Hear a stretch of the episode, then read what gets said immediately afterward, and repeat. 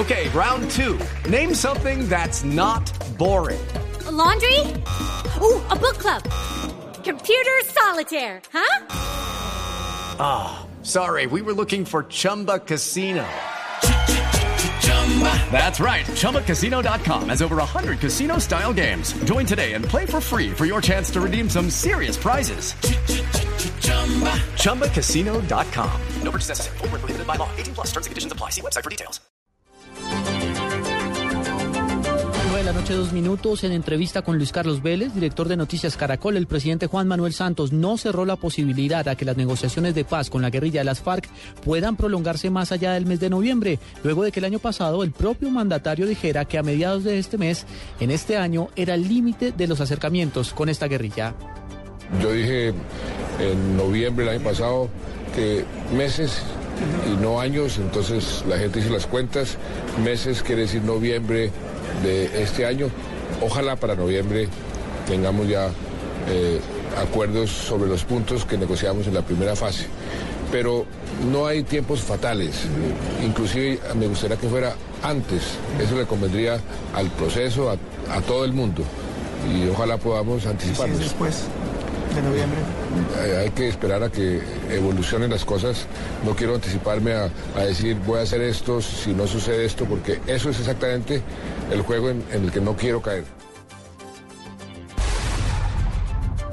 El gobierno rechazó que la guerrilla de las FARC adelante secuestros y atentados en medio de las negociaciones de paz. Nos amplía Linda Hernández. Tras la ola de violencia desatada por las FARC luego del fin del cese del fuego unilateral, el ministro de Defensa Juan Carlos Pinzón condenó las recientes acciones terroristas de ese grupo guerrillero en algunas regiones del país.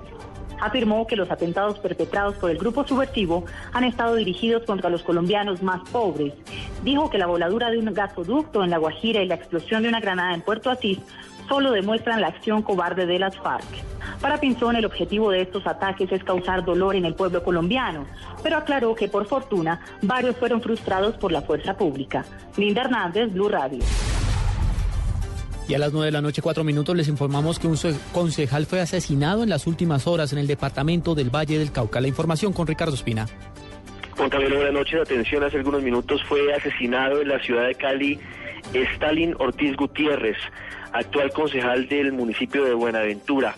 Sicarios que se desplazaban en una moto dispararon contra Stalin Ortiz, uno de los dirigentes políticos más importantes del puerto sobre el Pacífico, que fue ultimado a disparos en la calle Segunda con carrera 70 en el sur de la capital vallecaucana. Según han informado las autoridades, uno de los presuntos sicarios fue detenido y responderá en las próximas horas ante un juez de control de garantías. El encargado de la seguridad de Stalin Ortiz Gutiérrez, el escolta de este hombre, está gravemente herido y está siendo atendido en una clínica de la capital vallecaucana. Ricardo Espina, Blue Radio.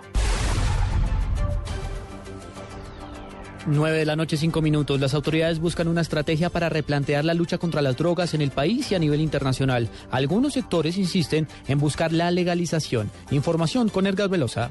La ministra de Justicia, Rudestela Correa, anunció que mañana se instala la Comisión Asesora para la Lucha contra las Drogas. Encargada de analizar la situación de la lucha contra las drogas en Colombia, particularmente de lo sucedido en los últimos 10 años. Es una comisión que va a ver qué se ha hecho bien hecho y va a revisar qué debe corregirse. Igualmente formulará algunas conclusiones y recomendaciones al Ministerio de Justicia para ser tenidas en cuenta, evaluadas por supuesto, en el momento de fijar la política de drogas del Estado colombiano. El anuncio lo hizo durante un foro para la lucha contra las drogas en la Universidad de los Andes, donde también el expresidente César Gaviria dijo que es necesario tomar acciones y no simplemente acatar una convención de Naciones Unidas. El mundo entero está amarrado a, unas, a una convención que se hizo en 1961 y resulta que este, nuestras sociedades tienen otros valores que proteger. Aseguro que el modelo prohibicionista de Estados Unidos se agotó y es hora de pensar en la regulación de la distribución y consumo. Edgar Velosa, Blue Radio.